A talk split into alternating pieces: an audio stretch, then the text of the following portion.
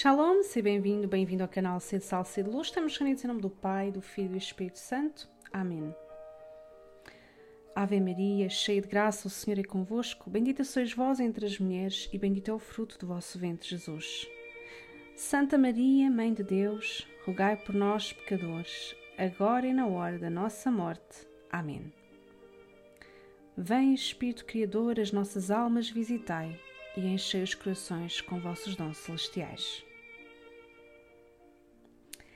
Pois-nos aqui para o segundo dia da leitura e meditação deste livro pequenino que nos fala do segredo da Virgem Maria, segundo São Luís Maria Grignon de Montfort. E o título deste, desta parte é O lugar que Maria desempenha na nossa santificação. E a meditação de hoje começa com este título: A necessidade de se santificar por meio de Maria.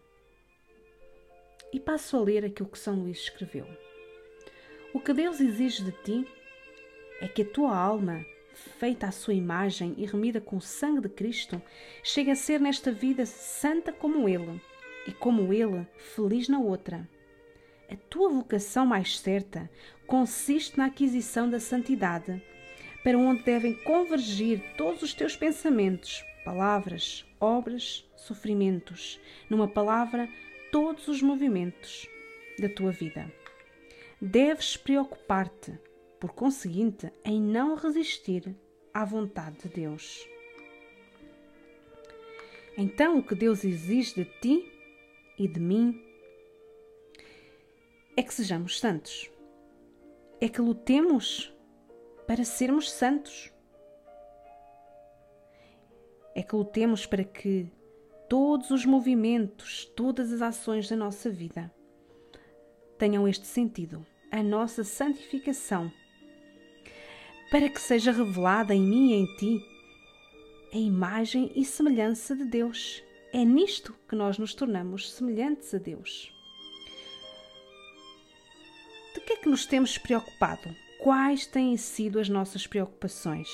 Quando lemos a vida dos santos, percebemos que a grande preocupação deles era fazer a vontade de Deus. E nós? Será que estamos a ser colaboradores da graça? Ou será que nós estamos a resistir à graça e à vontade de Deus?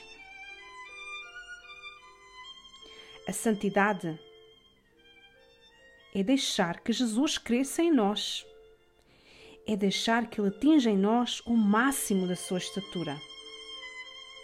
Continua São Luís.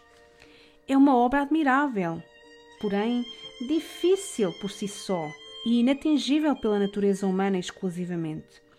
Ninguém a pode levar a cabo sem a graça de Deus e uma graça abundante e extraordinária. Ou seja, a santidade não é tanto resultado dos nossos esforços, também, mas ela é, sobretudo, a vitória da graça de Deus em nós. A santidade é a vitória do Espírito Santo em nós. E continua São Luís: E tu, como a realizarás em ti próprio? Que meios pensas adotar para atingir a perfeição a que Deus te chama? Todos nós conhecemos os meios de santificação e salvação. Estão registados no Evangelho, foram explicados pelos mestres de vida espiritual postos em prática pelos santos. Quem se quer salvar e atingir a perfeição precisa de espírito de humildade, de filial abandono nos braços da providência divina e da conformidade à vontade de Deus. Então, para nos salvarmos e santificarmos, precisamos de humildade, deste espírito filial, nos abandonarmos nos braços da providência e nos conformarmos à vontade de Deus. No fundo, a santidade é comportar-se como filho e filha de Deus. É conformarmos-nos, entrarmos na forma do Filho Jesus Cristo.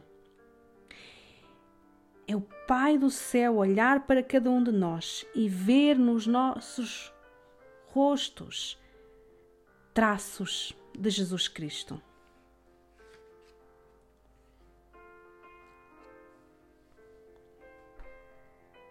Continua São Luís. O que dá valor e faz subir o preço das nossas ações é a graça dada por Deus e secundada pela alma. Então, o que nos faz progredir e ter valor é o peso da graça, é a força da graça em nós. Então, tudo isto se reduz a encontrar um meio fácil em que se obtenha de Deus a graça necessária para ser santos, e é precisamente isso que te quero ensinar. Portanto, sem mais, e desde já te digo, que para encontrar esta graça de Deus é necessário encontrar Maria Santíssima. E eu e tu, será que já encontramos a Virgem Santíssima na nossa caminhada de fé? Será que já nasceu em nós o desejo de a imitarmos na sua humildade, no seu abandono filial e na sua conformidade à vontade de Deus? Será que a nossa vocação à Virgem Maria, a nossa devoção à Virgem Maria, tem dado frutos de conversão e de santificação? Como é que eu tenho usado os meios que Deus me dá para me santificar e salvar? Tenho-os usado bem ou tenho-os desperdiçado?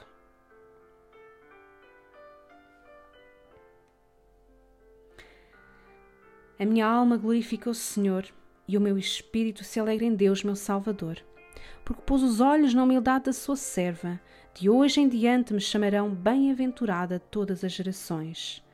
O Todo-Poderoso fez em mim maravilhas. Santo é o seu nome. A sua misericórdia se estende de geração em geração sobre aqueles que o temem. Manifestou o poder do seu braço e dispersou os soberbos. Derrubou os poderosos dos seus tronos e exaltou os humildes. Aos famintos encheu de bens e aos ricos despediu de mãos vazias. Acolheu a Israel seu servo, lembrado da sua misericórdia, como tinha prometido a nossos pais, a Abraão e à sua descendência para sempre. Glória ao Pai, ao Filho e ao Espírito Santo, como é no princípio, agora e sempre. Amém. Estivemos reunidos em nome do Pai, do Filho e do Espírito Santo. Amém.